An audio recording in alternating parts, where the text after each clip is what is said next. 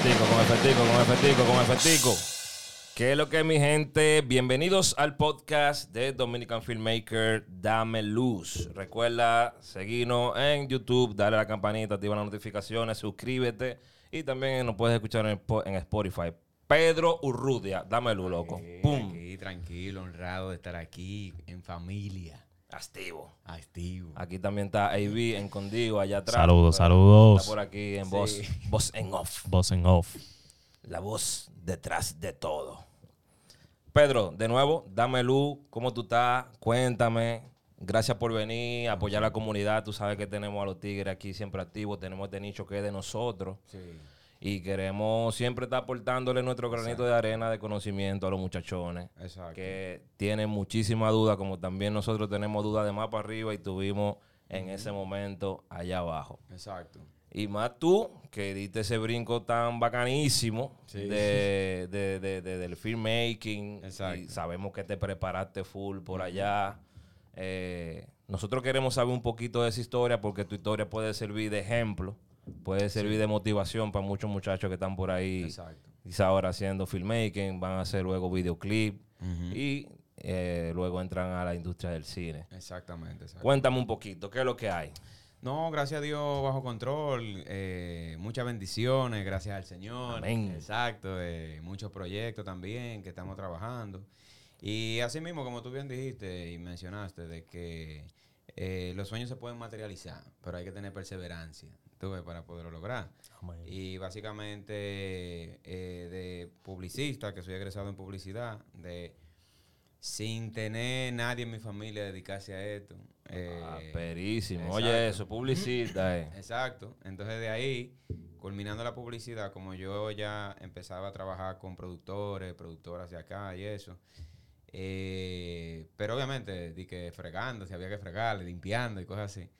Eh, entonces de ahí eh, vi mi interés en el cine. eh, entonces de ahí dije, concho, déjame ver fuera de aquí dónde tal vez se puede estudiar, como pasé una maestría. Y ya tú sabes que fui colgando en lo que iba llamando porque era caro.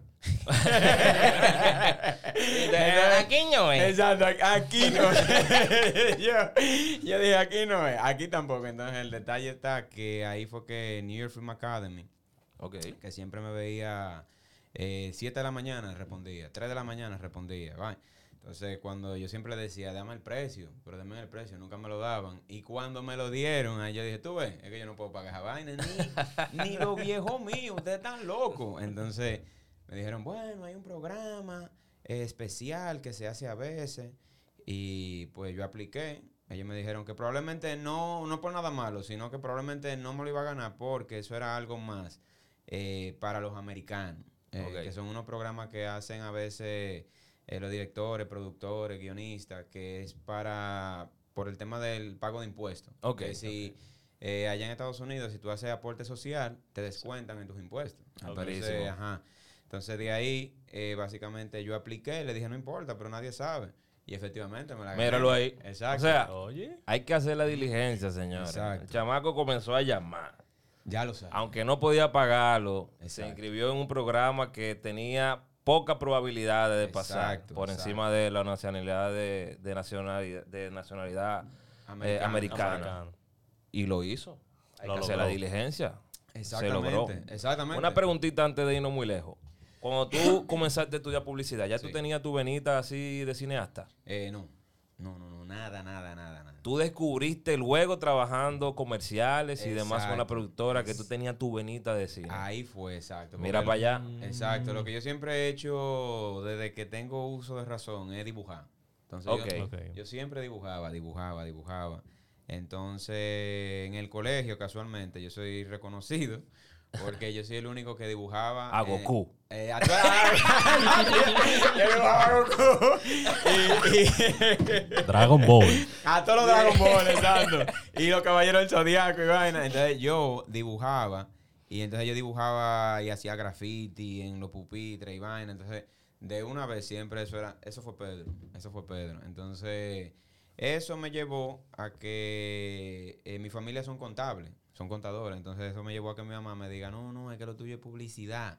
Y a mí me gusta mucho también la ingeniería, la arquitectura.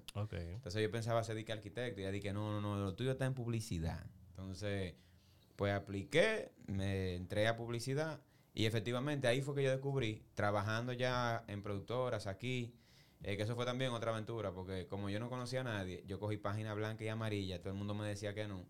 Entonces ahí fue que... Señores, cuando- que hace su diligencia. Eso no es que, que no consigo nada. No, ya lo Hay que sabes. hacer su Y diligencia. cuando yo entré, por ejemplo, donde yo entré a trabajar en una productora formal fue en Panamericana. Ok.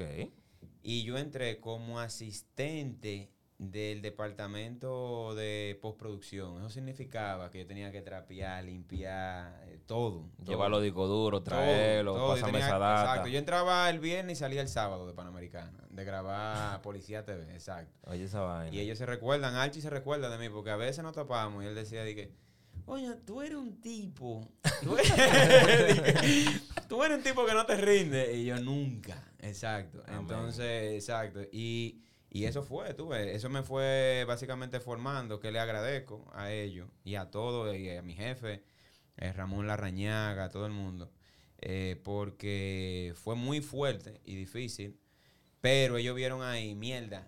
Esa era una posición, digo, y escúchame que ya, Manín, este un podcast, acá, Exactamente. disculpa por eso. Estoy. Exactamente. Entonces, eh, eh, tú sabes que eso fue, eso era una posición que siempre básicamente duraban dos meses o algo así porque se rendían. Y yo duré en eso casi tres años. Y en eso me fueron subiendo a ser ya como asistente de edición. Claro. Pues así ahí fue que yo fui viendo y, y me fui identificando.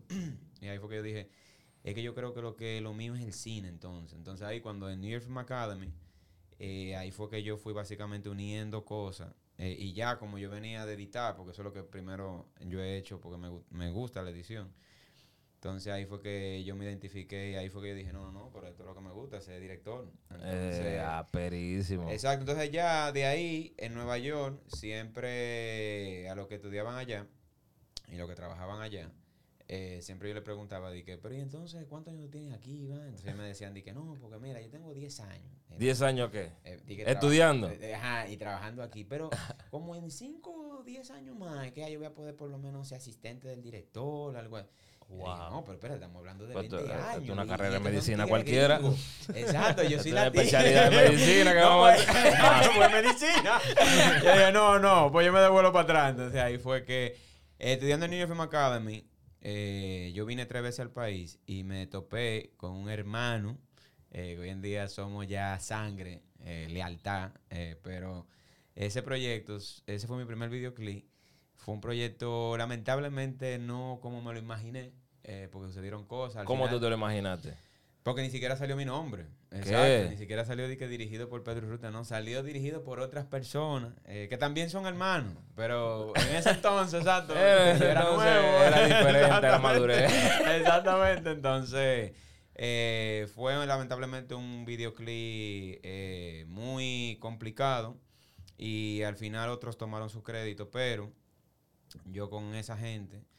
Eh, ese fue un videoclip que te lo voy a decir personalmente. De Joel y Randy con R1.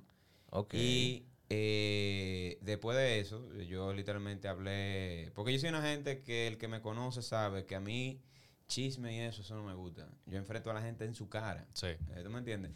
El que trabaja, exacto, el que trabaja conmigo sabe eh, que, ah, que me dijeron, lo dije yo. No, exacto, ya. Porque es que yo hablo de frente, yo no tengo que ver Claro. que, que le dije al otro, nada de esa vaina. Entonces, eh, yo fui a hablar de frente con ellos, con todos los tigres. Y R1 y, y 5 estrellas y todo el mundo, somos es sangre ya. Que inclusive me han buscado al aeropuerto cuando Ah, no, para allá. aperísimo, y todo eso. Y es por eso, porque hablamos, tú ves, y, y nos dijimos las cosas como son. Sí. Entonces, para que tú veas, de ese fracaso, eh, yo termino entonces en New York Film Academy un año. Entonces, cuando regreso, eh, empiezo como a colaborar, porque entonces mucha gente dice, sí, sí, cuando tú vengas tú vas a trabajar, nadie me tomaba llamada. Entonces fue a empezar de nuevo, exacto. Y en eso me topo a Vaqueró, y esa era la tercera vez Al que lo había- chulo Manuel. al chulo Manuel, exacto. Queridamente Manuelo, así que yo le dije. Y, y cuando me topo con el chulo Manuel, eh, esa fue la tercera vez que yo lo había visto. Y yo dije, yo creo que esta es la oportunidad. Porque la segunda vez yo dije, tú ves, me gustaría trabajar con Vaquerón. Y entonces, como esa fue la tercera vez, yo dije, yo me lo voy a acercar. Ahora Y- es. Exacto, yo estaba con un amigo. Y yo le dije al amigo mío, oye, dame un momento, espérate, vengo ahora. Entonces fui, yo pensaba que era por una foto y le dije, no, no, por un videoclip. Videoclip, puta loco, eh. Empezamos a hablar y a los dos meses hicimos que mujer tan chula. Entonces, Palo. Palo. exacto, un palo. Ya Viral. después de ahí, eh, esa fue la puerta grande. Y yo recuerdo, porque por ejemplo, en mi familia, al no ser nadie eh, del medio, ni del cine, ni nada de esto, eh, mi papá y yo tenemos nuestras diferencias. porque básicamente él tiene, ellos han hecho su negocio, mis padres, Sí. y yo estoy haciendo mis negocios. Entonces, son dos mundos totalmente diferentes. Sí. Pero en eso, eh, mi mamá, que siempre ha visto el proceso, básicamente, eh, decía, óyeme, no, no, ese tú vas a ver, yo creo que este es, este es". Entonces mi papá decía, no, ya tú fracasaste, ya, deja eso. Y yo, pero- a contar para acá. Exacto. y yo, pero, oh, pero espérate, pero el, el primero Dame un chance, dame un dame chance. exacto, porque estoy, estoy aprendiendo. Y eso es un detalle que lo resalto, porque mucha gente se tiende a rendir del primer fracaso, eh, o, Sí. del, o del segundo fracaso. Exacto. Y te voy a decir algo, Jordan no fuese Jordan si no hubiese fracasado muchísimas veces, ¿tú me entiendes? Claro. Eh, que es uno de mis ídolos también. Y de todos los ídolos de nosotros, que si Dari Yankee, que si muchísima gente, es porque han fracasado. Y el fracaso es parte del proceso. Claro, ¿Tú se paran rapidito. Exacto, entonces eh, yo fracasé la primera vez, pero para que tú veas, no fue un fracaso total, porque siempre he dicho que para algo malo hay algo bueno. Eh, con ellos nos hicimos familia, literal, literal. Y ese segundo videoclip me abrió las puertas y así fue que yo empecé haciendo videoclip. Eh, Sí, básicamente, después de ahí fue una llave. Exacto, fue una llave y ya entonces crucé a hacer comerciales, a, a diversificarme hasta eh, poder hacer cine, eh, bajo la ley de cine, que entonces ahí fue que vi la puerta de poder hacer una película. En, eh, eso fue con- junto con Arimar Films, que hicimos Código Paz. Y entonces ya luego de ahí ya Carta Blanca y las que vienen con Dios. Ah, perísimo. El primero fue Código Paz, ¿verdad? Código Paz, exactamente. Entonces, ¿en qué parte de esa historia que tú me estabas haciendo tú comenzaste a pensar en Código Paz? Eh, yo, tú sabes que fue casualmente. Mira, muy buena pregunta. Coño, muy buena pregunta. Casualmente, luego del video, yo quedé nominado por Vaquero que Mujer Tan Chula en los Sí, premios Cassandra. exacto. Entonces, Melimela en francés. Me, que- que- me- en francés. Ajá, que, que también quedamos nominados, que ahí fue cuando le cambiaron a Premio Soberano. Justamente ahí, eh, luego de los Premios Soberanos, Melimela en francés, eh, fue que yo empecé a pensar como... Ok, "Concho, vamos para la película. Vamos para la ahora". película, exacto. Y eh, porque vi que se, que se podían unir ciertos puntos para poder lograr la película. Entonces, ahí fue que me invento una trama que se llamaba Crisis, que eso se terminó llamando eh, básicamente Arquitecto de Sueño, eh, como para legalizar el guion, y luego Sí. Código Paz. Y luego Código Paz. Exacto, pero fue luego de ese videoclip, eso fue año 2013. Y ya entonces en el 2014 filmamos la película, la sacamos a los cines y Ok. historia. Pero eso fue porque tú dijiste, bueno, ya yo estoy nominado un par de veces, ya yo tengo un perfil. Eh, no, no, no. Eso fue porque... O simplemente te chip- chipeaste ahí. No, porque ahí sucedió que se fue dando el tema de la ley de cine. Y se fue básicamente formalizando muchísimo Y más. tú dijiste, ok. Ajá, entonces en eso fui conociendo personas y Larimar Films básicamente, eh, por básicamente hacerle yo videoclips a ellos y eso, eh, me dijeron, oye, pues podemos escuchar a ver si se puede hacer una película tuya y eso. Entonces, de ahí yo dije, ah, pues espérate, déjame yo pensar en una trama y de acción. Y ahí fue que nació hacer una película. Eh, y fue justamente en ese proceso, eh, de, luego de Exacto, en luego de. Melimel. Tú pensaste ahí en el, Arquitecto de Sueño. Exacto. Crisis, Arquitecto de Sueño. Y luego fue, fue un proceso tortuoso. Porque Ese, ese es el proceso creativo de la película. Exacto. Cuéntame un poquito de eso. O sea, Fue un proceso ¿qué, qué fue lo primero que te llegó? Me llegó básicamente acción. Acción. Género, género acción, exacto. Es- acción. Ese es mi género con el que yo me identifico. Eh, entonces, me- eso fue lo primero que me llegó. Tiene que ser de acción. Entonces, luego, eh, básicamente, por algo personal, eh, yo quería ganar mucho dinero. no tenía dinero. entonces yo dije, tú ves, yo creo que... Yo creo la- que todos aquí tenemos esa parte, esa personalidad también.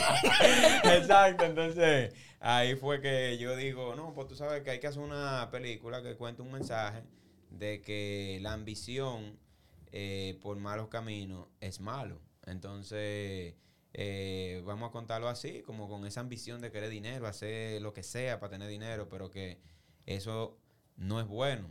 ¿Por qué? Porque empiezan a suceder cosas. Entonces, así fue que fue naciendo. Entonces, una, eh, entonces, tú me dices que, por ejemplo, el primer, la primera idea de tu película es como el mensaje que tú querías llevar. Sí, exacto. Así fue que nació. Empieza por el mensaje. Por el Yo quiero llevar un mensaje de que la ambición puede llevarte por malos caminos. Exactamente.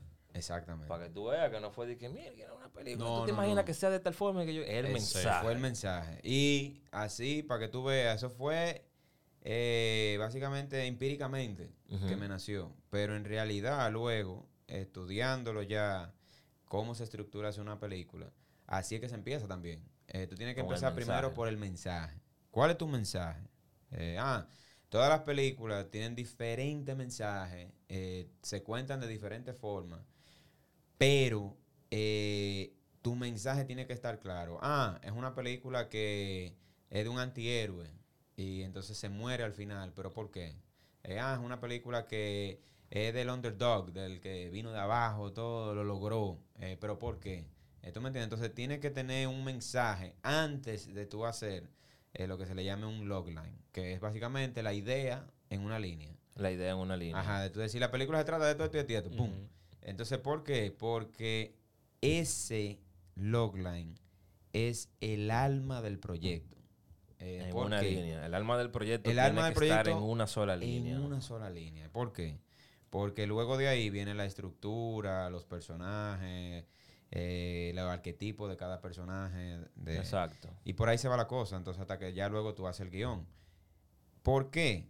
Porque cuando ya tú tienes tu guion y todo, y tú empiezas a, no nada más de que un departamento de producción, no. Antes de eso, eh, tiene que ser antes de tú contratar inclusive a un director de fotografía y todo eso, es el abogado que va a pertenecer al proyecto, eh, el staff eh, contable, toda esa gente te va a decir siempre, ¿de qué que trata la película? Entonces, Siempre te va a preguntar. línea, exacto. Y ahí es que la gente se recuerda por qué está en el proyecto. Eh, entonces, Mm, desde ahí es que debe de empezar.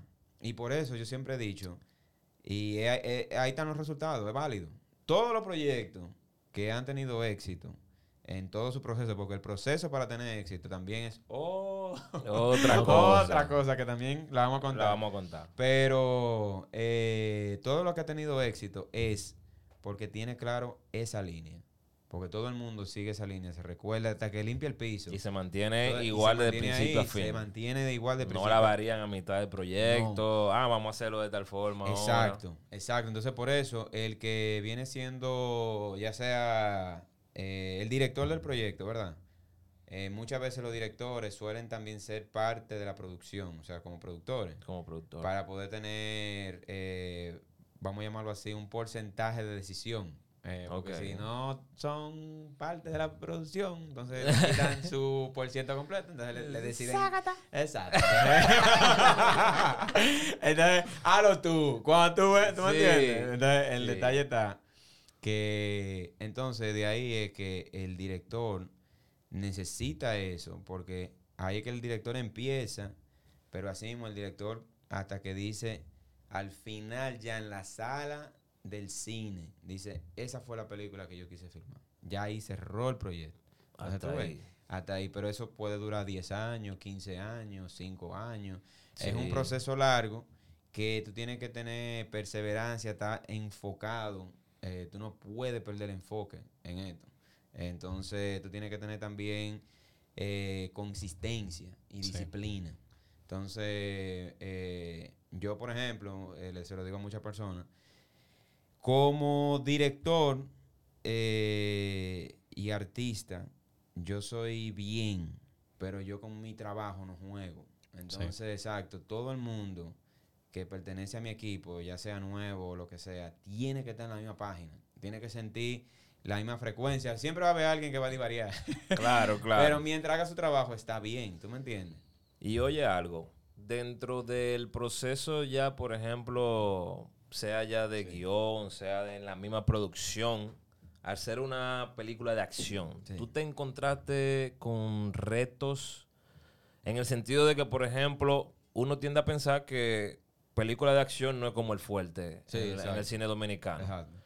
tiene su lenguaje. Exacto. Entonces, como que tú dices, bueno, este equipo no ha trabajado mucha película de acción. ¿Te tocó eso? Sí, Tú te claro. encontraste con reto como que ese movimiento no está tan... Sí, sí, está sí. muy flojo. o Eso sea, es- eh, eh, acaba de decir algo que todavía nos hace falta evolucionar en el cine dominicano.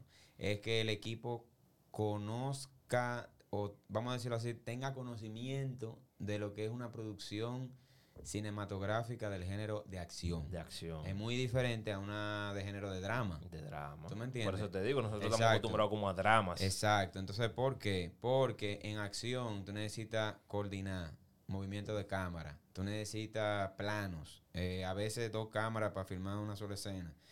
Tú necesitas ciertas cosas que muchos de los que trabajan en, en la industria del cine no están familiarizados con eso porque lo que ven filmando es drama. Este, yo, yo me imagino hasta un, temi- un tema técnico hasta de rigueo. Y, Ya y lo sabes, exacto. Inclusive hasta eh, traveling, siento el traveling, que te dicen que no, no, no, es de esta forma. Y tú, hermano, es que esto es una película de acción. y la- exacto, entonces, e inclusive hasta eh, cómo rodarla. Eh, a veces tú le tienes que bajar los frames eh, para Sí. una secuencia de trompa y cosas que se vea. ¿Tú me entiendes? Entonces son muchas cosas que hacen falta, pero eso se da por el tema de que mientras más películas de acción se haga, más, Más va a haber gente, a exacto, con ese conocimiento. Pero la traba desde el inicio fue, eh, aquí no se hace acción. Yo tú mejor hago una comedia. Y yo, hermano, pero... pero anda, al DH. Tú ves, pero- eso es algo que yo quería ver. A mí, a mí me surge una pregunta también Sí. en ese mismo tono. Teniendo en cuenta de que ese proyecto es tu primera película Exacto. también y en un proceso, ¿en qué año fue? Eso fue en el 2013. que empezó. 2013. Exacto. Tú la filmaste en el 2013. 2014. Empezó en el 2013 el proceso De escritura. guion, la escritura, Ok. Y 2014 fue que la terminamos rodando. Pero Entonces, mira, yo creo que eso fue rápido. Eso fue rápido, Sí, fue rápido. sí, Gracias a. Dios, gracias a Dios. Ya lo sabes. viéndolo del punto de vista de ley de cine, eh, supongo que en, eh, en ese momento era prematura la ley de cine. Sí. Y venderle un género de acción Uf, exacto. a la ley de cine, Sí. ¿qué tal esa experiencia? Eso fue dificilísimo, porque muchas empresas me decían, no, es que todavía sigue sucediendo aquí de que nosotros no, eh, no están nuestros valores, eso de sangre. Ajá, pero entonces ustedes le venden a, entonces, a los que incentivan eso. Claro. Exactamente. Entonces, como que, ¿y entonces? Exactamente. Entonces, pero también siempre diciéndole, bueno, ese es el género, pero Claro. tiene un mensaje. Sí. Entonces, eh, en eso todavía que hay empresas que están muy todavía con, con ese cliché eh, de que ese tabú, de que no, eso no, tú sabes, eso... Necesitamos violencia. comedia para vender. Eh, por- no, por también el tema de que, de que la marca no se identifica con eso.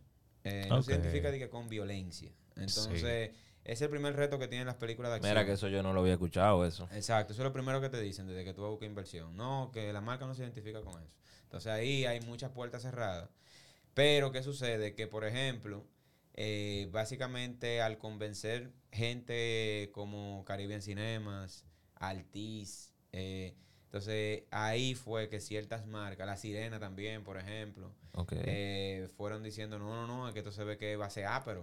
Comenzaron a confiar. esto es- exacto, entonces, al final, mira, no pudimos conseguir la inversión completa y tuvimos que pedir préstamo al banco y eso fue Oh. uf, un proceso difícil, pero para que tú veas, porque la pandemia cambió el cine dominicano y destruyó, eh, que ahora se está re- eh, básicamente construyendo nuevamente, destruyó la taquilla dominicana, la destruyó. Esa es la realidad. Wow. Esa es la realidad. Entonces, ¿qué sucede? Que en ese entonces, el éxito que logramos, eh, primero pagó las deudas, pero también la distribución que logramos, hasta el sol de hoy que se sigue distribuyendo. Gracias a Dios. Exacto. Ya completamos y ya estamos en verde. Eh, Amén. Amén. Qué ¿me bueno. Pero fue por eso, el proceso fue totalmente de mucha gente. Mira, y voy a decir una anécdota. Mucha gente en ese entonces era de que no, que comedia, no, que eso no va a servir, no, que es un disparate, que esta va a ser tu única película, no. Entonces era como todo el tiempo para querer que yo parara el proyecto. Entonces yo vi, eh, yo creo que eso fue Dios que me mandó ese mensaje. ¡Pam! Una película, Race. que es de Jesse Owens, el primer afroamericano que ganó en las Olimpiadas de Berlín Ok. Ok. eh, cuando los nazis eh, ganó oro. Y tú sabes que dije que el racismo y vaina, Sí. eh, Hitler le tuvo que dar la mano, porque entonces los americanos eh, dijeron, no, no, eh, aunque yo soy blanco y lo que sea, pero esa gente tiene que saludar a ese moreno y dársela, porque él ganó oro y es de nosotros. Entonces, hubo mucha controversia en eso, tú ves. Por Entonces, tema de orgullo. Exacto, entonces se hizo una película eh, sobre esa historia. Entonces ahí hay una escena que la recomiendo, esa película, Race, que se escribe Race. E, de carrera. La vamos a dejar por abajo aquí en la descripción. Esa película tiene muchas escenas eh, que son de frases inspiradoras, inclusive en los diálogos. Y esa película tiene una escena que cuando yo vi eso, mira, yo...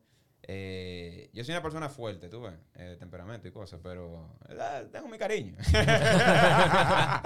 Eh, pero, pero el detalle es que esa vaina me chocó. Óyeme, eso casi me sacó lágrimas. Yo creo que me sacó una lágrima. en Ah, no, no. me- Yo lo digo, yo lloro pila. Sí, sí, sí, sí, pero...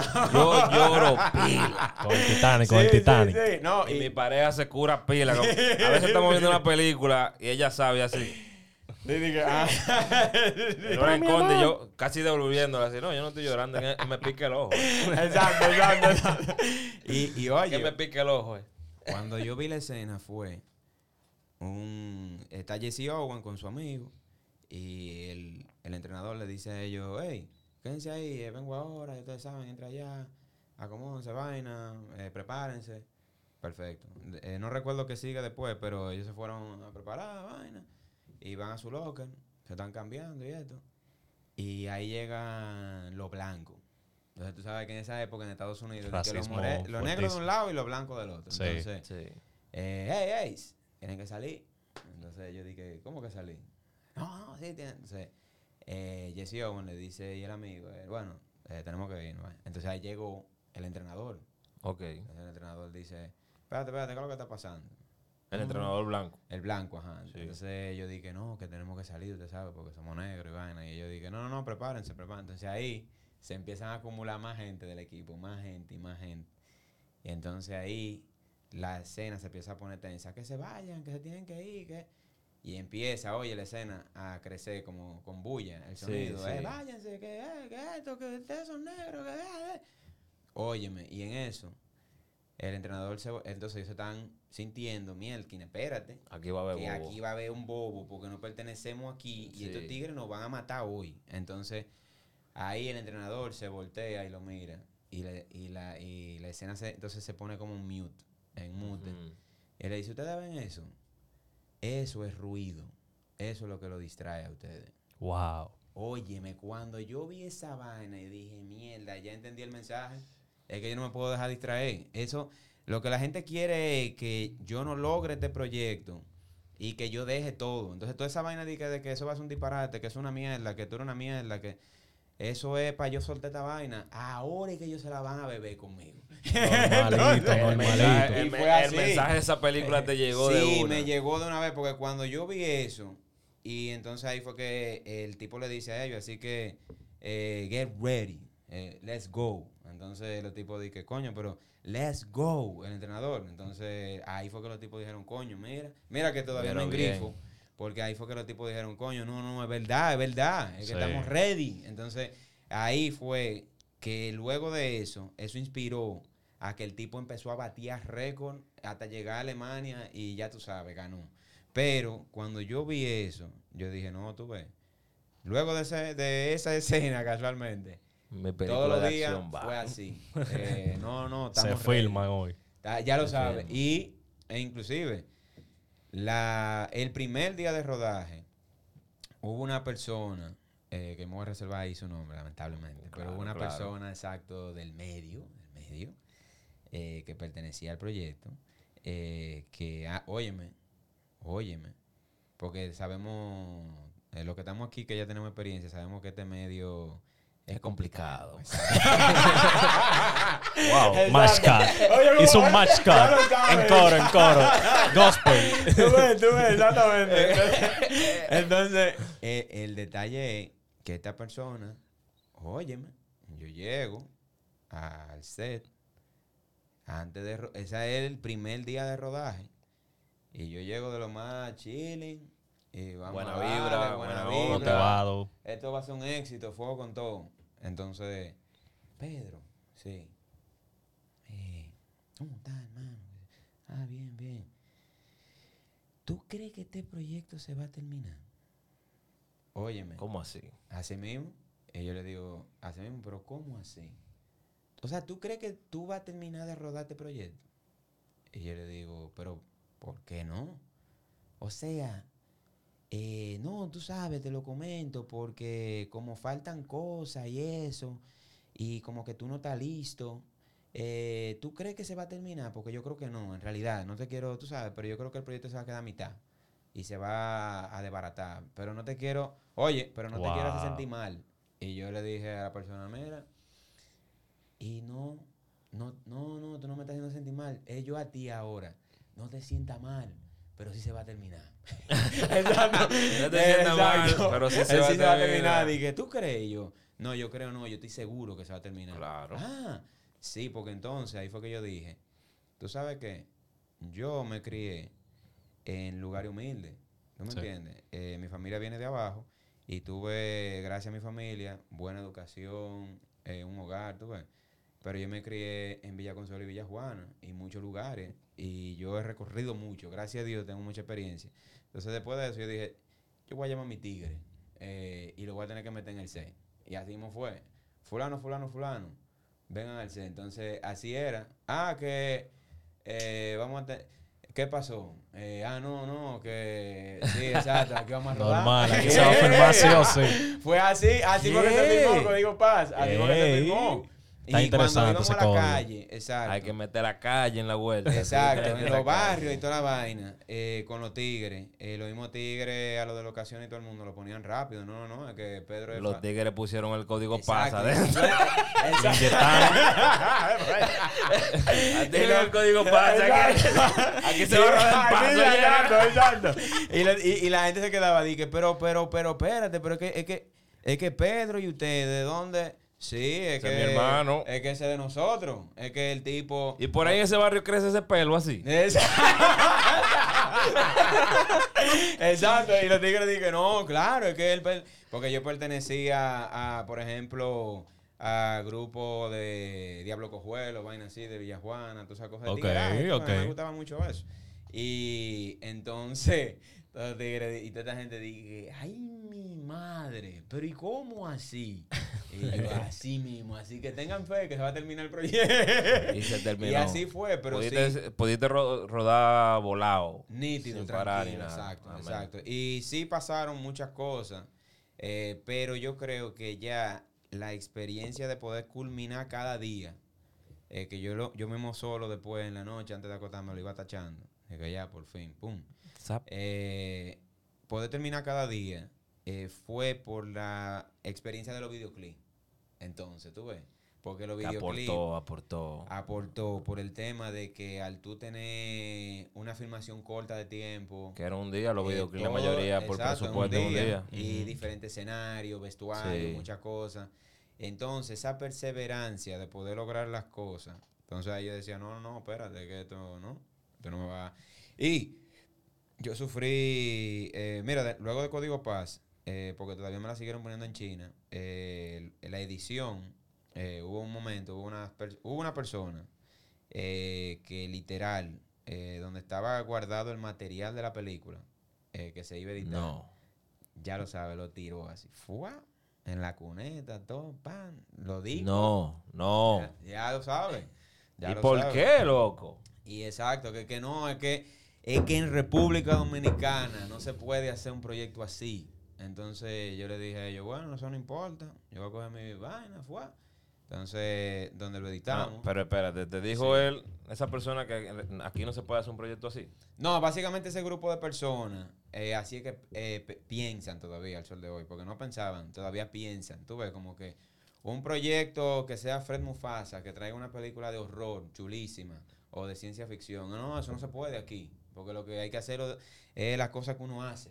Eh, así es, porque nosotros somos más, más que él, tú ves. Entonces, ese era el detalle. Entonces, Yo cogí mi disco. Vayan apuntando ahí. Ya lo sabes, de mi cuneta y todas mis cosas, subí eh, a mi oficina, toda mi vaina. Eh, luego donde la fuimos a editar, donde José Delio, que fue con, con el que coedité la película, yo le dije, no, no, esta película se termina, tranquilo, tú vas a ver. Y la película, ya luego de que la logré, fue ah, lista y todo. En ese proceso, por tanta presión, me dio herpes zóster, que fue que los nervios se me explotaron, ya tú sabes. So, Wow. El estrés, la El vuelta. estrés, sí. exacto. Entonces, como sea, nada, yo seguí con mi vaina, editando Vamos la película encima, la vaina, encima. exacto. Y logramos la película. Y todavía, al sol de la película, ya al salir, dije que no, que eso va a ser un disparate, que te va a... eh, Pero ¿y ¿cómo? qué- qué Oye, vaina es? pero- Pero ¿y qué vaina es? Exacto, y por eso hago las anécdotas. Ahora, porque si tú estás tan seguro que me voy a traer, déjame es ahí solo. que- entonces, ahí es que Y con mi idea. Entonces, Claro. ahí- exacto, ahí es que está el detalle. Porque yo, yo prefiero traerme con mi idea que con la tuya. Eso fue. Óyeme, me- esa- pero mira, tú lo dices así, pero así fue que yo le dije. Entonces dije, no, que te va a frustrar. Y yo, señores, miren. Y nos sentamos un día así. Yo, señores, chequense. Mira. No, pero que, que te vas a frustrar, te vas a. Y yo, ok. Todavía eso le falta, le falta. Eso, nadie va a ir al cine, nada. Yo, pero.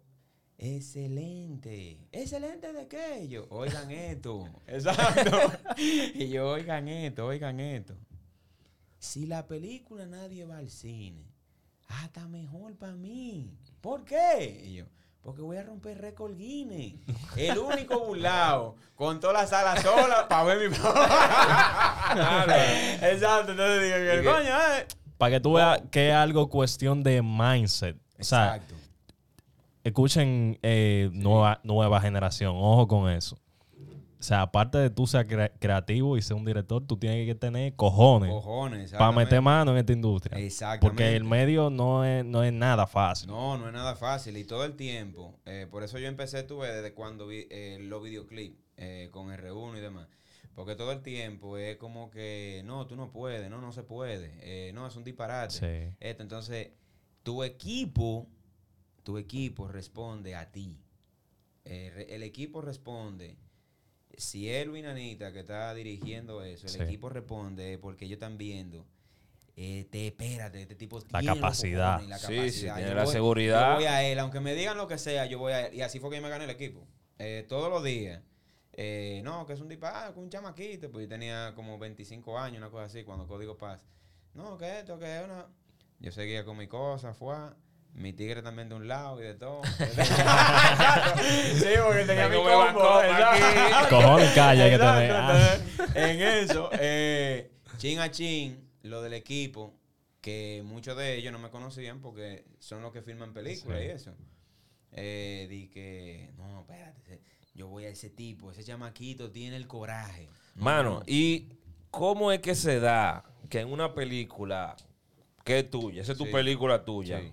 ¿Cómo es que se da que tú tienes, por ejemplo, gente con esa vibra dentro de la producción? Tanto Sí. distractores. Te hago la pregunta porque es, es más como para Sí. que los muchachos de la comunidad entiendan que la película es tuya, pero quizá a veces tú no tienes, no sé, ¿qué, qué nivel de dominio tú tienes en el sentido de esto sí, esto no, no quiero trabajar con esta gente, esta gente van, esta Claro. gente no van, esta gente no van, ¿qué es Claro. lo que? Mira, ahí, muy buena pregunta. Ahí eh, tú necesitas tener, eh, entiendo, primero gente tuya de confianza. Entonces, por ejemplo, yo vengo de no tener nadie, ahora a poco a poco ir teniendo equipo, y así mismo que nos vamos, vamos colaborando todos nosotros también. Claro. Y así uno va creando nuestro círculo de confianza. Entonces, poco a poco, eh, tú vas entrando gente tuya al equipo, aunque otros estén en desacuerdo, pero tú también tienes que escuchar al otro. Entonces, por ejemplo, en el caso de Código Paz, que fue mi primera película,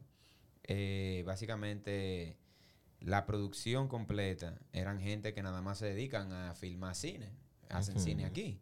Entonces, como ese círculo es muy cerrado, Era como tú contra ellos. Exacto, así fue que se dio. Entonces, eh, yo entré ciertas personas mías, entonces, eh, no, pero que tú sabes. Y yo escuchándolo, porque yo tengo algo que por lo menos yo escucho. Entonces, y eso es algo que todo el mundo tiene que aprender a escuchar. A todo el que esté escuchando este podcast, tienen que escuchar. Porque a veces tú puedes creer que tú estás bien, pero después tú tienes que entender aunque tú estés bien, tú tienes que entender que a veces tú tienes que ceder ciertas cosas para que las cosas se puedan dar. Porque Sí. si no, no se da nada. Entonces, yo empecé a Y que a veces, perdona Sí. que te interrumpa, y que a veces no es que tú estás bien y estás mal. Ha ido bien, pero dependiendo para dónde vamos, hay, uno, hay una opción que es mejor. Exacto. No es que tú estás mal. No es que tú es estás que mal. en relación a para dónde vamos, quizás es mejor por aquí. Exacto. Entonces, en eso yo empecé a escuchar de ciertas personas que me llevaban mucha edad y eso. Entonces, hablando, yo decía, bueno, tú ves, en realidad él tiene razón en cierto punto. Eh, y bueno, yo voy a tener ahí que ceder esto porque ellos no- eso no lo negocian, por lo que veo.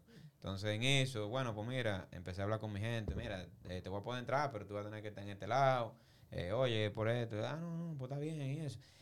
Y eso se necesita, ¿tú sabes por qué? Porque si tú estás solo en una película, eh, así mismo vas a estar solo en todos los procesos. Es como que se te va de la mano. Te la quitan. Se te va de la mano, exacto, exacto. Y, y una película donde básicamente eh, yo viví un proceso fuerte, no fue en Código Paz, fue más en Carta Blanca. En Carta Blanca. Exacto, que fue mi segunda película. Porque, eh, pues las cosas del medio, ahí tú te enteras que hay gente falsa, gente que tú no pensabas, mierda, yo que había metido la mano en el fuego, pues, oh. Entonces, exacto. oh. exacto. Dije, oh, pues así. así mismo. Así mismo, exacto. Entonces, en e- Esa- ya lo saben. Entonces, en eso, óyeme, y sobre todo Carta Blanca, yo me identifico mucho con esa película porque para mí es personal por lo que sucedió. Y, y yo tuve que ser como la película Shooter.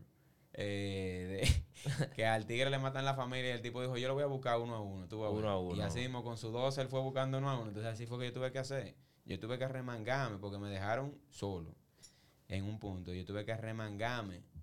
Y yo tuve que ir poco a poco, pam, pam, pam. Hey, mira, que cuando entonces tú me entregas, no, que esto.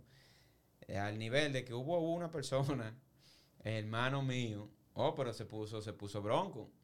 Pero eso fue con, tú dices carta blanca en la postproducción. En la pose, exacto. Y yo tuve que cerrar la puerta con seguro y decirle, no, no, no, aquí tranquilo, aquí vamos a resolver el día de hoy. Pero, eh, pero, pero, ¿cómo así? Eh, eh, y entonces dije parándose antes de Sí. yo, ah, tócala, tócala. Pero tranquilo, yo voy a estar aquí. Yo no sentado". veo, como dicen, yo no veo el futuro. Exacto. Pero puede ser que si tú tocas la puerta. Exacto, exacto. Exactamente. A ese nivel, óyeme, porque volvemos al tema, volvemos al tema. Eh, si tú no tienes el coraje, si tú no tienes eh, eh, básicamente los cojones de tú decir "Es que no, esto se va a terminar. Y ese, mira, eh, probablemente, oye, quiera Dios, que no pase en otros proyectos. Toco madera, literal. Exactamente. Eh, entiendo que probablemente no, porque las personas que ya... Ya están eh, depurados con los sí, dos están depurados y gracias a Dios de ese tiempo hacia acá, eh, eh, uf, han sucedido muchísimas cosas que todavía la gente no lo ha podido ver en las redes porque no lo puedo subir, pero están Sí. pasando muchas cosas interesantes y es por mucha gente que con el tiempo han entrado y son gente que te suman, no nada más por la vibra ni por lo que tengan, sino hasta por la mentalidad. que Claro. son mentalidad positiva. Oye, esto se puede hacer, claro que sí. Entonces, eso, eso es lo que se necesita para que las cosas fluyan. Porque mira, me, me ha pasado en los dos proyectos. Hay gente que yo como productor, oye, eh, ellos no saben eso, pero para que, bueno, ya lo sabrán cuando escuchen el podcast. Yo- Primicia. Exacto. Exacto. Atención, fulano. Yo teniendo que aceptar, ok, ¿cuánto es que se le va a pagar a fulano? Viendo mi libro, mi talonario y vaina, eh, ok, el otro tanto, al otro tanto. Eh, ah, no, a fulano, no, sí, sácale su pago. Y me lo han dicho a mí, dije, pero fulano, pero déjalo ese para después, porque pues, el tipo habla disparate, que, que tú eres que esto, que lo otro, que... Y yo, ¿tú sabes qué? Fulano puede hablar así de mí. Él no me conoce, pero él hace su trabajo bien. Entonces eso no importa, yo no tengo que jugar con el dinero de fulano.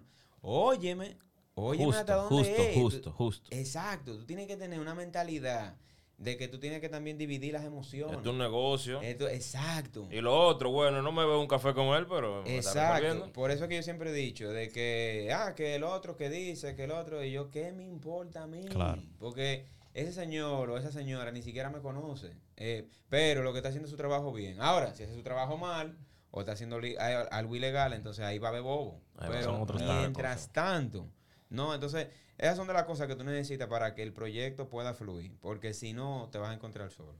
Ok. Tú sabes que cambiando un poquito drásticamente todo, yo quiero hacerte una pregunta porque tú quizás tienes más experiencia que todos nosotros. Y es acerca de los festivales. Ah, sí. Los festivales, por ejemplo, cuando nosotros... Código Paz tú lo mandaste a festivales. Sí, yo lo mando a festivales. Cuando nosotros vemos, por ejemplo, tráiler de, de, de- de Código Paz, nosotros vemos todo lo de los festivales, que Sí, se sí. parece el de Dominican Filmmaker. Exactamente. Con los... exactamente. sí, sí. Pero me atrevería a decir que no, los que no tenemos mucho acercamiento con el cine como tal, Sí. no entendemos bien eh, el asunto de los festivales, cómo funcionan, cómo te ayudan, porque vemos que muchos proyectos van naciendo como de festivales, de festivales, de festivales, hasta que llegan a, Exacto. a desarrollarse full, hasta que llegan a las salas de cine populares, etcétera, Sí. etcétera. Entonces, yo sé que muchos de los muchachos también tienen dudas sobre los festivales. Realmente, tú dices, ok, independientemente de que tú digas, bueno, el festival de cine, como pasa aquí, se juntan muchos cineastas, Sí. presentan documentales o películas con una temática. eh, pero dime, ¿qué más? Exacto. ¿Qué tú mira. entiendes, como de tu parte, que funciona el festival? Los festivales funcionan por el tema de que, primero, apreciar la obra. Eso es lo primero. O sea, como un tanteo. Es, es un tanteo de decir, esa obra nos gustó, es artística, tiene estas características. Eso es lo primero. Entonces, en eso, eh, bueno, déjame ir por parte. Vamos por partes. Exacto. Eh, ¿Por qué ese tanteo? Porque en eso hay decepciones. Ok. Eh, hay jurados que a veces hay mucha política, hay su corrupción, hay muchas cosas, tú ves. Entonces, probablemente la película que ganó mejor película probablemente no sea la mejor película, Ok. pero fue la que pudieron ver, tú ves. Entonces, pero que eso es artístico, eso es lo primero. Entonces, lo segundo es que también los festivales funcionan para hacer networking. Entonces, eh, para tú conocer a gente de venta, distribu casa distribuidora, eh, hasta talentos, eh, inclusive agentes de los talentos, oficinas de abogados internacionales. Esto, tiene más sentido. Exacto, Sí. entonces en los festivales, cada festival tiene un mercado de cine al lado. Eso es lo importante de los festivales. el Cada festival tiene un mercado de cine al lado que es potencial para tú poder entrar. en. Exacto, y para tú poder distribuir tu película. Entonces, ¿qué sucede con lo tercero? No significa que tú entrando a festivales, eso va a ser rentable. Ese es el detalle. ¿Por No. qué? Ajá. Es como quien tú dices, yo voy a invertir en este networking. Exacto, tú estás invirtiendo en un networking, exacto. Y tu película, sí, obviamente, eh, gana festivales, tiene prestigio y obviamente llega lejos. Pero también puede ganar festivales y no tiene que llegar lejos, ¿me entiendes? Pero ahora, si tú lo estás buscando para que sea rentable, eh, lamentablemente eh, no cuente con los festivales. Lamentablemente, esa es, la, esa es la realidad. Ok, si quiero una película que sea rentable, no cuento con festivales. No cuente con ¿Por festivales. qué? ¿Por qué? Porque la película, su rentabilidad sale de las taquillas, del streaming, de ya pay-per-view, entiendo, ya entiendo, de cosas así. Entonces, eh, ah, si tú te vas ahí a que, no, no, yo quiero dinero, eh, mi proyecto es bueno y yo quiero dinero. Ok, tú lo tiras a festivales y pues ahí tú lo haces que sea también un proyecto premium, pero tú tienes que enfocarte en cómo tú vas a distribuir esa película. Entonces, probablemente las casas grandes de distribución no están a veces en los festivales, entonces tú lo tienes que llamar independientemente. Mira, tengo este proyecto, o un agente eh, de venta, mira, tengo este proyecto. Ahora bien, ¿por qué hago eso? Porque eh, las películas en general, todas esas películas que vemos, que si en Netflix y todo eso, las películas se distribuyen por catálogo. Por catálogo. Ajá, no se distribuyen solas. Entonces, una película que se vaya a distribuir sola, que por ejemplo Netflix le compró una película a fulano. Sí. eso significa de que eh, la productora asociada en ese proyecto ya ha hecho negocio con Netflix. Ok. Entonces ellos le venden esa exclusividad a Netflix. Entonces por eso Netflix puede pagar hasta un millón de dólares o algo así por ese proyecto. Debe de haber una conexión Pero ajá, entre debe de la haber una productora y... conexión. Exacto. Eh, y que muchas de esas productoras son casas distribuidoras. Por ejemplo, la más, eh, una de las ahora mismo más que son casa eh, distribuidora slash productora independiente es A24. Eh, Oh, sí, sí, sí. Ajá. Entonces A24 básicamente escucha a los productores, ellos se rigen también, ellos no te lo van a decir, obviamente no, eso no se dice en el medio, exacto, pero en el negocio eh, tú tienes que tener tu PGA, que es Production Guild of America, Yeah. Eh, eh, DGA, Directors Guild of America. Tú tienes que estar en el sistema de Hollywood. Eh, ¿Quién es tu abogado? ¿Quién es tu agente? ¿Quién es tu cosa? ¿Tú ves? Entonces, allá de ahí, ok, enséñame tu proyecto, ok. Ahora han dado resultados porque hasta Oscar lo han ganado. Eh, Claro. y tienen a Moonlight, tienen muchas películas eh, en sus hombros. Entonces, el catálogo de ellos es premium. Entonces, gente así distribuyen una sola película con probablemente una sola plataforma o diferentes networks eh, para diferentes vías de distribución entre canales, streaming, pay-per-view, crucero y demás. ¿tú ves? Entonces, la so- el resto que no pertenece a eso, que es la gran mayoría, que estamos todos nosotros, Sí. es básicamente a través de festivales. Entonces, en un mercado de cine, tú puedes relacionarte con un agente de venta que, mira, me interesa. Entonces, él te dice, mira, en nuestro catálogo te podemos incluir. eh, nosotros hemos distribuido para Netflix, Amazon, este tipo de cosas. Entonces, ellos te plantean, mira, nuestro pago más o menos viene siendo un 30% de la ganancia tuya. Eh, ahora, eh, ¿qué sucede? Que también en el negocio, Cuando hay risita hay parte sí, buena. exacto. exacto. En el Cuando ne- hay risita hay datos interesantes. Escuchen, escuchen. Exacto. Entonces, en el negocio, entendiéndolo, a- vámonos ahora a lo empresario. Eh, tú sabes que tú tienes que calcular como empresario tu proyección. Y esto es bueno para todo el que esté escuchando esto, porque cada, yo siempre he dicho, cada uno de nosotros, los proyectos que estemos realizando, aunque yo pertenezca a tu proyecto, aunque pertenezca a tu proyecto, tu proyecto es una empresa. Es básicamente, tú estás emprendiendo un un, una nueva compañía, literal, porque estamos trabajando todos nosotros contigo y luego todos nosotros con él, ¿tú ves? Claro. Entonces, eh, como si ese es tu proyecto, aunque estemos trabajando contigo, tú tienes que hacer una proyección de rentabilidad, neto bruto, de lo que es pasivo, de lo que es activo, muchísimas cosas de esas, para tú poder entender con cuánto de verdad el estimado tuyo bruto que tú te vas a ganar en el tiempo. Eh, otro, que son básicamente lo que tú pierdes porque te restan de seguro para ciertos canales, que si transacciones bancarias, que entonces tú puedes. Ahí es que está la cosa. Entonces, volviendo a la distribución, eh, cuando tú conoces, como nosotros, eh, que no somos de Hollywood, vamos a decirlo así, Sí. y ese, este es el caso de todo el mundo, porque es todo el mundo en el planeta, en la gran mayoría. Entonces, cuando tú conoces a un agente de venta, él- ellos te plantean, eh, de la ganancia te quitamos un 30%, y ya el resto de ganancia. Ajá. Ajá. Entonces, aquí está el detalle. Exacto. Primero, ¿cuánto tú me quitas de algo llamado and Emission? Que le dicen EMO. Entonces, ok, espérate, ¿no? De ahí es un 20%. Porque entonces de la ganancia ellos después asumen todo esto como gastos. Exacto. Entonces de lo que queda hay 30 para mí. no, ajá. No, no, no, espérate. Ellos cogen 30 limpios. El 30 limpio. Y de tus bruto. 70 pagan todo lo otro. Exactamente. de tus Oye. 70 que te estamos Eh, quitando. eh, eh, te 70 ellos pagan todo esto, lo y al final otro. te llevaste 20 y te dice el DH. Ellos se llevan 30 antes de gastos. Exacto. Bruto. Bruto.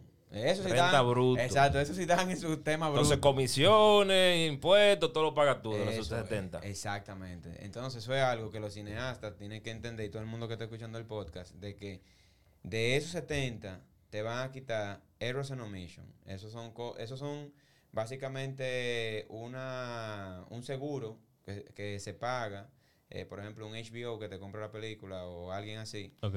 eh, ellos te descuentan eso porque son un seguro del policy de ellos de evitar una demanda y ciertas cosas así, tú ves. Mm, Entonces, otro es, eh, que también tiene otro nombre, que es el tema del copyright de la película.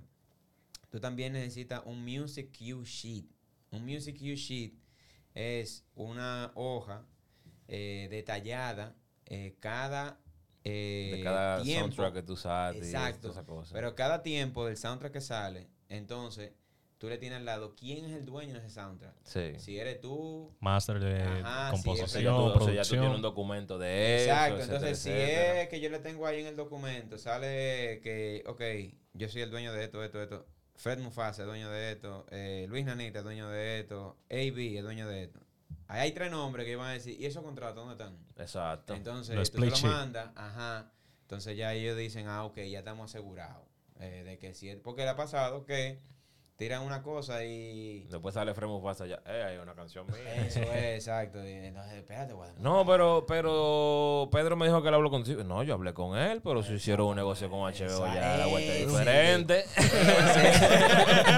Ese es el detalle. Entonces, de, del 70 te restan muchas cositas que así mismo también viene siendo cuando tú distribuyes tu película en el cine, eh, cuando tú dependes de la taquilla, también cuando tú distribuyes tu película en cable, por ejemplo, transmisión de cable de segunda mano, que son paquetes de canales que vienen, en, por ejemplo, en la cajita de Claro, ese tipo Sí, de sí, sí. cosas, o canales premium, eh, que esos son los que más pagan. Eh, por ejemplo, en un catálogo, un tip es que la gente, cuando vaya a distribuir su proyecto, hasta un cortometraje, te lo pueden comprar, eh, siempre busquen eh, estar en el booking de un catálogo premium. De un Eh, catálogo premium. Exacto. Pero para el catálogo premium, entonces lo que más llama la atención es los festivales. Eh, ve, cuánta Ah. hojita tiene tu proyecto. Ahí entran los premium. Exacto, entonces, ah, ok, coño, ese corto, oh, pero espérate, entonces ahí eh, ella te plantea, mira, yo creo que eso lo podemos distribuir entre Showtime, eh, HBO y Stars. Entonces ahí tú Mm. puedes tener probablemente 600 mil dólares, una vaina así. Y ya, tú ves, eso es algo premium. Ya luego lo demás puede venir de segunda mano. Pues básicamente los precios de algo de segunda mano andan alrededor de 15 mil o 10 mil dólares hasta como 30 mil o 50 mil dólares, más o menos. Ahí tienen los numeritos ya, para que vayan haciendo. Numerito, catálogo, nombres. Exacto, Ahí sí. están ready. Por eso hago esa salvedad, porque eso es algo que personalmente a mí me chocó. Y cuando fui a festivales eh, con Código Paz, eh, mira, voy a hacer una anécdota. Eh, Viene. Exacto, viene una anécdota. Eh, yo fui a muchos festivales y así fui conociendo mucha gente. ¿tú Ok. ves? Pero mira, yo no sé, yo tengo algo que yo creo mucho en el universo, en la vibra, Sí. en que si tú lo pides te llega. Y para que tú veas, cuando íbamos para mi primer, yo nada más he ido a Los Ángeles tres veces. Y la primera vez que fui, eh, entonces, en el avión, eh, antes de entrar, eh, primero lo perdimos, porque entonces Ah, que perdieron hubo- el avión, Ajá, hubo un lío, que American, que esto, entonces, oh, pues está bien. Exacto, exacto. exacto.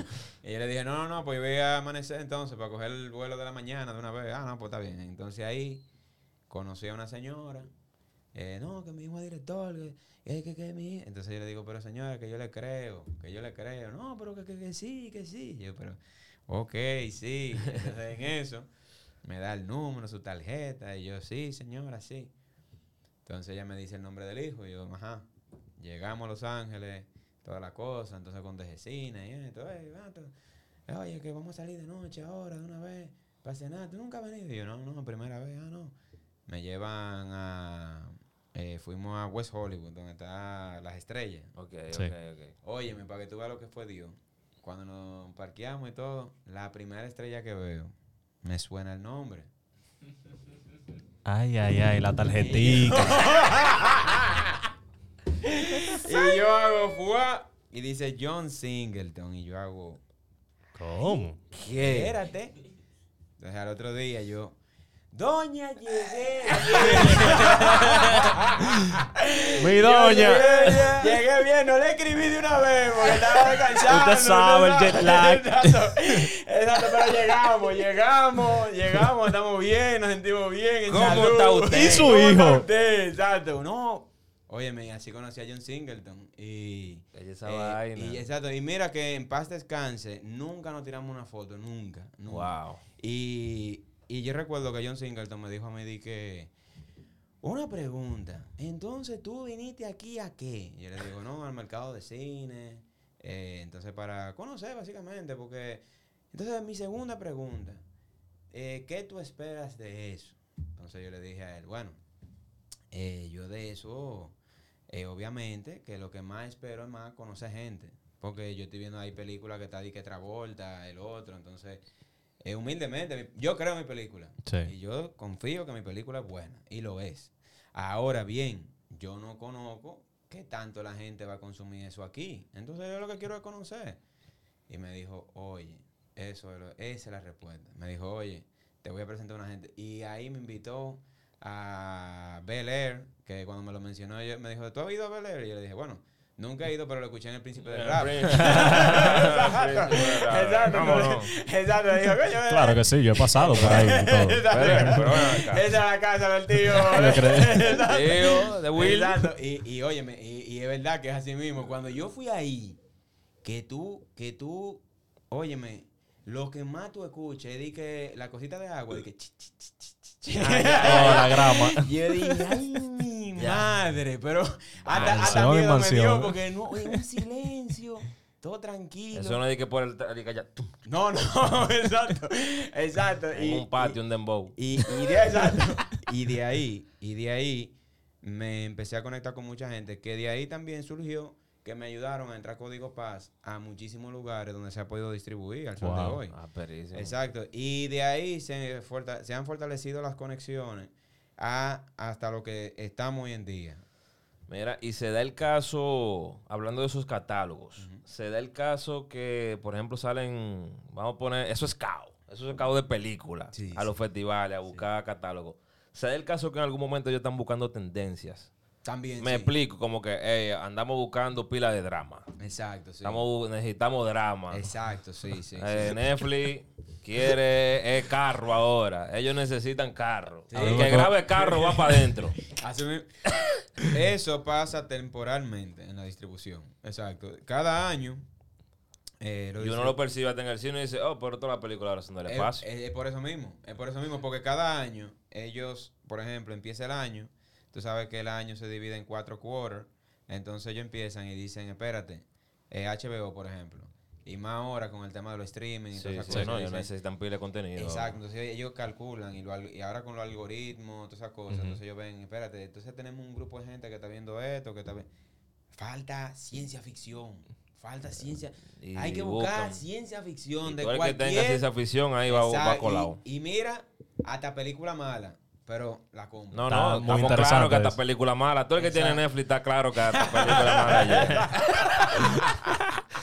No, y, y eso, eso suele pasar mucho. Y, y probablemente, eh, por ejemplo, tú, tu película sea muy buena, vamos a decirlo así, de drama, y tú vayas al mercado de cine y te digan que no, pero no están diciendo que no porque es mala, te están Es diciendo que estamos buscando otra es que cosa estamos buscando mismo. otra cosa, exacto. Y eso pasa Y, mucho. cómo, y, y hay una forma de uno estar pendiente de lo que se está buscando en el momento. Sí, entonces tú te tienes que vivir enterado de los forums que se De hacen. los foros. Eh, que ahí la revista Wired, eh, que se escribe W y latina R E D, Wired.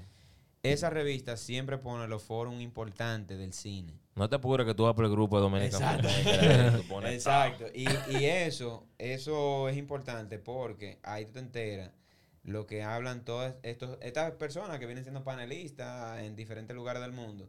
Ahí que tú te enteras y tú dices, ah, espérate, ahora van a buscar eh, cortometraje, ahora van a buscar esto, ahora van a buscar otro. De seguir todo eso no se puede volver loco. Pero Claro. eh, de vez en cuando tú te entras y tú buscas y ya tú sabes más o menos el termómetro. Pero que tú sabes que aquí hay muchas personas que le gustan hacer documentales y eso. También. eso Entonces-. En realidad es una tendencia ahora. Sí, y, yo- y yo sé que hay muchos que quieren saber cómo, cuál es el primer paso como para ellos poder entrar a plataformas como HBO, Exacto. Netflix y eso. Porque tú dices, bueno, si yo puedo producirle para ellos, Exacto. yo le vendo un documental del Caribe, le vendo un documental de donde yo estoy, algo, no sé. Exacto. Eso puede ser a través de esos foros y eso. a través de esos foros y también hasta viendo su propia programación. Ok. Eh, tú ves ahí qué más o menos ellos ponen. El Y catálogo que haciendo el tiene. networking en los festivales, Exacto. ya ustedes saben. Exactamente, exactamente. Aperísimo. Mano, entonces, Ey, esto está, está duro. Y Sí. bien. Tenemos, un- tenemos podcast que lo podemos mandar a festivales. ya. exacto, exacto. ¿Qué tiempo llevamos ahí? una, una horita. Una horita. Una horita. Que, que vinimos a hablar, vinimos a hablar. Óyeme, óyeme. La ley de cine. Sí. La ley de cine. Si nos vamos a ley de cine, podemos hacer un podcast de, L- de ley De de, ley de cine. aparte. Sí. Pero, en resumen, Sí, vamos a resumir eso. cómo funciona, pero Sí.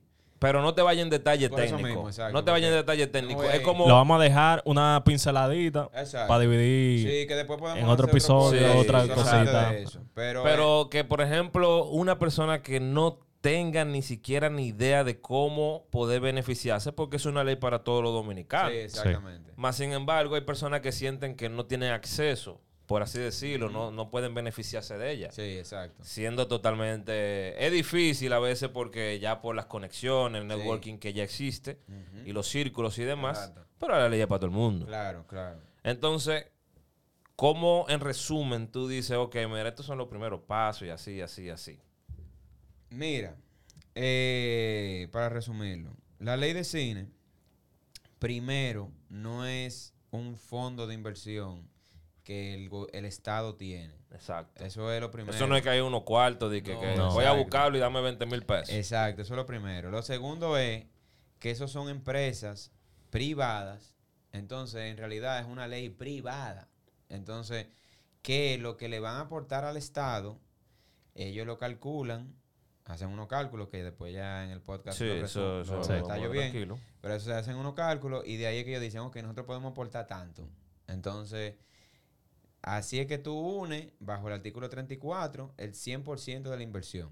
¿Tú ves? Exacto. Entonces, ese es el segundo paso. Entonces, el tercer paso, para tú poder realizar tus proyectos, una Está bajo persona... la sombrilla de la, ley. Exacto, bajo la sombrilla de la ley, eh, a todo el que lo quiera emprender. Bueno, lo primero es que no se enfoquen en un proyecto ambicioso. No se puede enfocar uno en un proyecto ambicioso. Hay que enfocarse en un proyecto que si se puede hacer eh, lo más mínimo que se pueda hacer y va a quedar bien, eso es lo que hay que enfocarse. Entonces, O sea, cuando tú hablas de un proyecto ambicioso, ¿a qué te refieres exactamente? e inclusive un código paz, una carta blanca, porque es que me quedé corto. Que, que conlleva mucha producción. Porque te estoy diciendo que tuvo que buscar préstamo del banco. Exacto. para poder exacto. completar. Exactamente. Entonces, un proyecto que no es ambicioso es un proyecto que tú puedas decir, mira, yo voy a hacer una película en una sola locación. Eh, Ok. entonces, ahorita puede ser muy ambicioso en una sola locación, pero...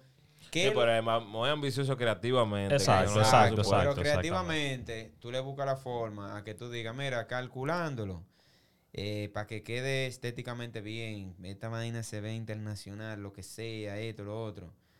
Con 15 millones, o 10 millones, o 5 millones, yo lo hago. Ah, pues perfecto. Entonces, eso es lo que tú tienes que enfocarte a hacer. Para que luego, entonces tú puedas vender eso a una empresa que se identifique con eso. ¿Tú ves?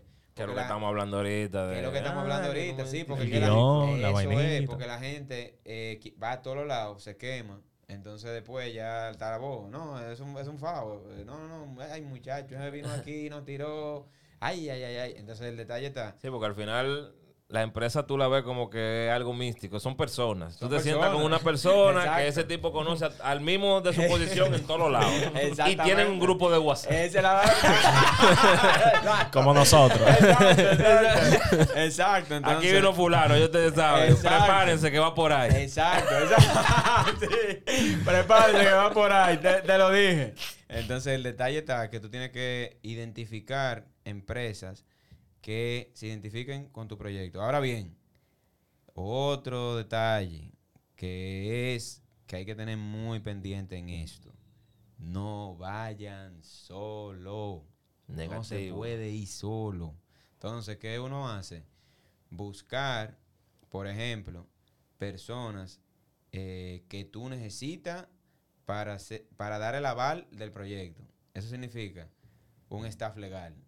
Ok. Eh, eso significa un staff financiero. Entonces tú, por ejemplo, hay mucha gente, ¿no? Que eh, nos dedicamos a hacer, qué sé yo, cuánto, de la ley de cine, de hacemos este cosa. esta- Ok, pero cuando tú eh, averiguas sobre esas personas, no nada más de leer algo en Instagram, Sí. entonces te vas a dar cuenta, espérate, pero este, eh, espérate, pero aquí no me machea, porque entonces Entonces, en el cicla están esta gente con esto. Entonces, no, no. Entonces ahí tú vas eh, ta, ta, ta, ta, ta, hasta que tú llegas a los indicados. Y los indicados, cuando tú vas, son. Los indicados son probablemente lo que te van en dos minutos a dar el tablazo. eh, que te van a decir, no, porque que nosotros en realidad, ¿a cuánto tú tienes? Porque nosotros cobramos tanto, tan, tan, tan. Entonces ahí tú dices, el fuerte. Eh, espérate, pues, esta gente está en cuarto, güey. Es el indicado. Claro, porque Ese- ellos están en la vuelta. ellos están en la vuelta. ellos quieren lo de ellos también. Exacto, entonces lo que tú le tienes que decir a ellos es, bueno, mira, te volvemos al tema, el coraje. Tú le tienes que demostrar, bueno, yo no tengo nada, pero mira, yo vine para donde ti porque ustedes me parecieron buenos, gente responsable, Claro. esto, lo otro. Y al final, cuando tú te vayas de ahí, esa gente van a decirlo. Exacto. Coño, ese, ese, ese tipo. muchacho. Ese muchacho está en hito. Tú le dices, yo no tengo nada, pero yo tengo una idea que te va a ayudar a ganar más cuarto a ti. Normal. Exacto, exacto. Entonces está en esto. Entonces, esa, esos dos grupos de personas, eh, que puede ir una persona de, representando a esa gente y otra persona representando a, por ejemplo, una persona representando el staff legal y otra representando el financiero, van contigo a la reunión. Entonces, eso la- le da seguridad al asesor financiero de esa empresa de que tú no eres un loco. Porque es que cuando la gente va sin nadie o va con gente acompañada así, pero que no han hecho nada, que lo que dicen en Instagram es que hacen Sí. siete mil cosas. Entonces esa gente se quedan con dudas. Pero cuando tú vas con gente que De ya peso. ellos saben qué es lo que es porque hasta se conocen, entonces Sí. ellos dicen, ah, no, pero espérate, este muchacho vino ready. Y se da caso también que, que tú puedes de repente buscar un productor que ya también haya trabajado. Exacto, exacto. Que Sí. tú digas, bueno, me voy a aliar con el productor adelante. Sí, pero, pero aparte del productor, que eso es muy importante en realidad, eh, tú necesitas estos, estos dos andamios. Sí, claro, claro. Eh, claro, obligado claro, tú lo necesitas, claro. porque eh, estos dos andamios que yo acabo de decir son los que le dan aseguramiento al asesor financiero de una empresa en decir, yo voy a confiar en él, le, vamos a aportar. Bueno, señores, para más información, suscríbete y dale like, dale a la campanita y continuamos ese contenido en otro episodio. Sí, Muy interesante, muy interesante. Claro, claro. Ya nosotros tenemos que ir cerrando. Claro, claro, Sí, claro. Porque tenemos que dejar para después, pero Claro, claro. eh, tú sabes que la comunidad de nosotros es de filmmakers y eso. ¿Cómo tú vas viendo ese movimiento actual? Eh, tú sabes que cuando digo nosotros Sí. empezamos a hacer filmmaking, eso no... Esa palabra filmmaker no era ni siquiera para eso, Ya era para los storytellers y que llegué, Exacto, que lo exacto, otro, exacto. que hacían película entera ellos solos, bla, bla, bla. Exacto. Para ese tiempo la DCLR no grababan video. No, exactamente. Exactamente. Para ese tiempo la DCLR no Exacto. grababan video. Y que, que el Que tú no podías coger dije, que una rebel y no, había, no, no, no había, el Facebook no cogía video bien. Exacto. ¿No había Instagram- T3 todavía? No, nada de Eh, eso. no, nada de eso, nada de eso, nada de eso. Nada de eso. Acababa de salir la Ay, 5D. mi madre. Y eso fue No la había nada de eso. Oye, nanita. Esas de tres salió- sali- salieron con los filmmakers y ahí Sí, mismo. Sí, así mismo. Entonces, pero también la necesidad de contenido no era tanta como, como Claro. Como ahora. en día. Claro. En el sentido de que no Facebook todavía no estaba bien establecido, Exacto. por lo menos empresarialmente. Era Exacto. como muy, ok, la gente está en Facebook metida, pero no las empresas. Exacto. Igual Instagram, la gente estaba ahí, sí que yo qué, pero no las empresas. Cuando las empresas deciden irse a las redes sociales, entonces ahí es que nace la necesidad de tener un contenido rápido, Exacto. de tener un contenido de low cost, Exacto. Sí. pero en ese momento solamente estaban las productoras fuertes que estaban acostumbradas a hacer un proyecto de 5 millones de pesos. Exacto. Entonces, ¿cómo yo voy a hacer un proyecto de 5 millones de pesos de 15 segundos para Instagram? Exacto. Y ahí nace la necesidad. Hubo una, ahí fue que entramos mucho a hacer video, contenido, Ya lo hacer los famosos highlights, hacer esto, que lo otro. Entonces eso era una época. Exacto. Ahora no, ahora ya eso es todo un universo. Exacto. ¿Qué tú dices de eso? ¿Cómo tú sientes la comunidad de filmmaking de hoy? Eh, la comunidad de filmmaking de hoy, eh, primero, excelente, porque eso es una gran evolución a que el que no, nadie puede decir ahora que no tiene oportunidad, porque eso te, te abre oportunidades. Sí, hay muchas puertas hoy en día. te, te abre muchas puertas. Y lo que sí digo es que en el caso de nuestro país, es que eh, tenemos que seguir formalizándonos eh, como eh, industria, vamos a llamarlo así, porque somos una industria. Claro. Entonces, formalizándonos. ¿Por qué? Porque si nos vamos formalizando cada uno de nosotros y juntos todos nosotros, eh, eso hace de que el precio eh, tenga relevancia y no que te pongan el precio. No que te pongan el precio. Exacto, porque eso es lo que sucede, que Sí. lo sabemos, que te quieren poner precio a tu trabajo cuando sabemos que tu trabajo no vale ese precio, vale más de ahí. Sí. Pero eso viene, eh, siempre se lo he dicho, por ejemplo, a... Yo me- a veces me he sentado con empresarios que dije que no, que... ¿Y cómo iba a pagar tanto cuarto en eso y de todo? Y yo, no, no, excelente, no es verdad. Usted, usted ve, exacto, exacto. Yo digo, usted está, ve- Y yo le digo, usted, ve, usted, usted tiene razón, usted tiene razón ahí. Ahora bien, Don, por ejemplo, por ejemplo, y puedo pasarme, sí, claro, claro. Ahora bien, por ejemplo, en el sector suyo, ¿verdad? Sí. exacto. Entonces, a lo que usted se dedica, ¿verdad? Si yo le fuera para... No, esos son otros casos. Yo, ah, pues así es aquí. Es lo mismo. Es lo mismo. ¿Y Es por, lo qué, ¿Y por qué es diferente? Claro. Sí, ¿Sabes sí. por qué ellos lo ven diferente? Por la formalidad. Por eso que ellos lo ven diferente. Porque si ellos ven que tú le sacas un talonario, una vaina, no, esto es así, esto... Una Vamos estructura. Vamos arriba. ahí es Hay que ser más decir- formales. Sí, porque por ejemplo, mira, yo recuerdo casualmente en Los Más organizados. Exacto. Yo, como te dije, nada más he ido tres veces allá, pero de la segunda vez que yo fui, creo que fue, y yo fui, ah, pues yo fui a United Talent Agency. Ah. Y ahí que están, ya tú sabes, hasta Brad Pitt, todo el mundo. Oye, vaina. Y yo dije, porque yo dije, espérate, una, no, pero yo necesito una agencia, necesito un agente, vaina. El tipo Ah, de... pues, oye, yo Hay que fui, hacer la diligencia. Sí, yo- hay que ah, pues, hacer la diligencia. Y oye esto, yo Yo tú, fui, "Ey, estoy aquí, necesito que me representen. ¿Qué es lo que? Pues yo fui, fui ensacado, todo el mundo. Oye, me dejaron entrar, todo. guau, Dice, me dejan entrar y te dejan entrar. Una rubia, eh. No, yes, ven, ven acá.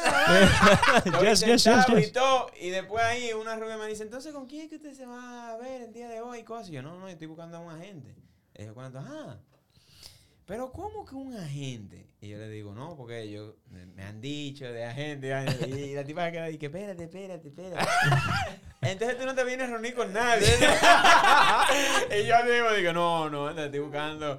Óyeme, pero todo el mundo vio al tipo. Dijo, no, pero espérate. Ah, no, pero espérate, Ese tigre viene a hablar aquí. No, tú no vas a poner donde nadie. Exacto, entonces en eso la tipa anda al DH, no. Esa tarjeta, aquí por Exactamente.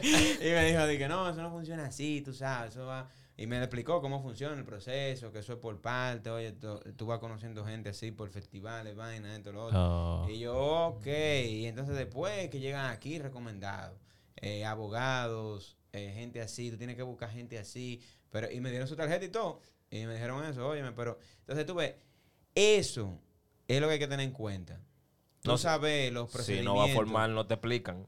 Exacto, exacto, porque tú, ti- tú tú tienes que saber y formar para poder, eh, no tan solo nada más cobrar, sino que pueda ser rentable lo que se está haciendo. Entonces eso, ese es el detalle que yo veo hoy en día de que lo más importante que está pasando es que hay una gran diversidad de nichos Sí. a uno dedicarse. Claro. Pero eh, para poderlo eh, formalizar, eso es lo único que hace falta. ¿Cómo lo vamos a formalizar? Mira, y yo creo, aportando un poquito ahí también, eh, con el asunto de los precios, yo creo mucho en las soluciones. Sí, exacto. ¿En qué sentido soluciones? Digo, por ejemplo, en la industria de automovilística. Exacto. Tú dices, yo tengo un Ferrari que vale 200 mil dólares, Exacto. pues yo puedo tener un carro que vale 20 mil dólares. Exacto. Y al final son el vehículo ambos. Exacto. El problema está cuando tú quieres que por el precio del vehículo de 20, el Ferrari. Exactamente. Entonces yo digo, es más fácil que tú como empresa, porque tú como empresa puedes tener un presupuesto limitado. Exacto. Pero tú me dices, ¿qué solución tú me puedes brindar con En ese base budget? a mi Exacto, budget, exacto. Que se adapten a tu Ah, presupuesto. Exactamente. ¿Qué? Porque ya ahí no es que yo te estoy poniendo precio. No. Yo te estoy poniendo precio y yo te digo, por esto yo quiero esto. Exactamente. No, no, la pregunta correcta, cliente, es, Exacto. por este budget, ¿qué nosotros podemos tener? ¿Qué solución tú me puedes brindar? Exacto. Yo tengo esta necesidad, ¿qué solución tú me das con ese budget? Exactamente. Ah, bueno, ahí tú puedes diseñar algo Exacto. para esa solución, pero tú no me puedes decir a mí, Yo quiero un Ferrari. Exacto. Toma esos 50 mil dólares, brega. Eso es. Bárbaro. Exacto. Exacto. Ahí es que está la vuelta. Bueno, Exacto. señores, demasiado aprendizaje, mucha anécdota, Sí, sí. mucho storytelling, muchas altas y bajas. Ya lo sabes. Realmente eh, es un honor tenerlo aquí como primer director de cine en el podcast de Dame Luz. Gracias, gracias. vaina gracias. bien. Una vaina heavy. Que viene un proyecto duro, me dijiste. Eh, sí, Hay una vainita por Una ahí. vainita, una vainita bien, una Sí, vainita bien. sí, sí, vienen unos proyectos. con Sigue, pero sigue acción. Eh, sigue acción, sigue acción, Ey, sigue Me acción. gusta, me gusta. Sigue acción y, y son unos proyectos muy diferentes a, a lo que hemos realizado, porque uno de ellos es de época, eh, de acción, bien moderno, filmado eh, como ahora, nueva era, con mucha tecnología, muchas cosas. Eh, bien entretenido, tú ves. Ese proyecto eh, yo creo que es el que yo quiero que se dé. Ese, ese es el hombre. Y, y hay otro que también... Y quiero- se va a dar. y con Dios delante, claro que sí. Y hay otro que también eh, es thriller, eh, pero tú ves en una sola locación. Entonces tiene mucha Eso vaina está- que está ahí, exacto. Y también quiero que se dé. Entonces, es exactamente. Y estamos trabajando esos tipos de proyectos, igual que cortometraje, igual que también tengo un estudio eh, que estamos trabajándolo eso, eh, que es básicamente para nosotros y nuestra comunidad Excelente. ofreciendo lo que estamos hablando. Eh, precio, eh, cuánto tú puedes, qué es lo que tú necesitas, cuánto tú puedes. Sí, son ajustada. Exacto, exacto. ¿Por qué? Porque ahora mismo eso es lo que está sucediendo. Ahora mismo era lo que tú dices. Eh, no, tú quieres 50 por un Ferrari, pero espérate, pero... No, ¿qué, qué? Por este boye, ¿qué se puede hacer? Tú ves, entonces, en el caso, por ejemplo, de ese negocio del estudio, eso mismo es. eh, con lo que tú tienes, ¿qué tú quieres hacer? Ah, no, pues toma, dale. Entonces tú ves, estamos en muchos proyectos que básicamente es diversificándonos, pero con, Pero con dentro de la delante, industria. Exactamente, dentro de la misma industria. Que, ah, pero Pedro, tú sabes que es de tu casa. Y No. quedan como, como tres pocas más por grabar. Sí, no, todavía sí, hay sí, muchas cosas que Los pendientes. proyectos que tú estabas materializando ya estén más formaditos. tú Claro que sí. que tiene que que venir sí. para acá, de Sí, verdad. De sí, una, sí, de sí, cabeza. Sí, sí, sí, que sí, tú sí, sabes no. que aquí lo vamos a desglosar desde un punto de vista diferente. Exacto. Sí, porque mira, esos proyectos, eh, sobre todo el que te digo de época, es un proyecto bien interesante porque es un proyecto que ahí ya lo que hizo Código Paz, más lo que mucha puerta que abrió Carta Blanca, gracias a Dios.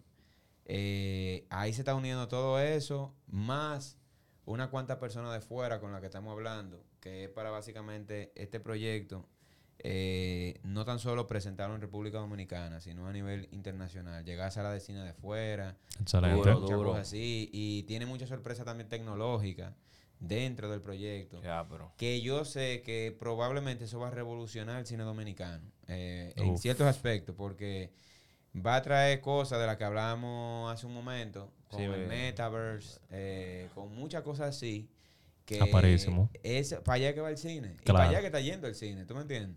Entonces, por eso es un proyecto bien interesante. eh, igual que el otro proyecto, porque son los dos hechos de esa forma. Esperemos que en esa producción no, no hayan tantos limitantes ni, No, los ni necesidad de, meter los tigres. ready, Ni meter los tigres para allá. Cualquier cosa, Dominican Filmmaker, sacamos eh, talentos de ahí, alguna cosita. Sí, Aunque sea eh, Hay que tener, de behind que the tener scenes. el acceso para el Claro, behind. Vamos claro. a Exacto, exacto. eso. En Vamos a documentarlo. En realidad sí, porque tú sabes que sobre todo eh, yo soy una gente así y por eso ese es mi hermano y Luis Nanita también y ya todos ustedes también.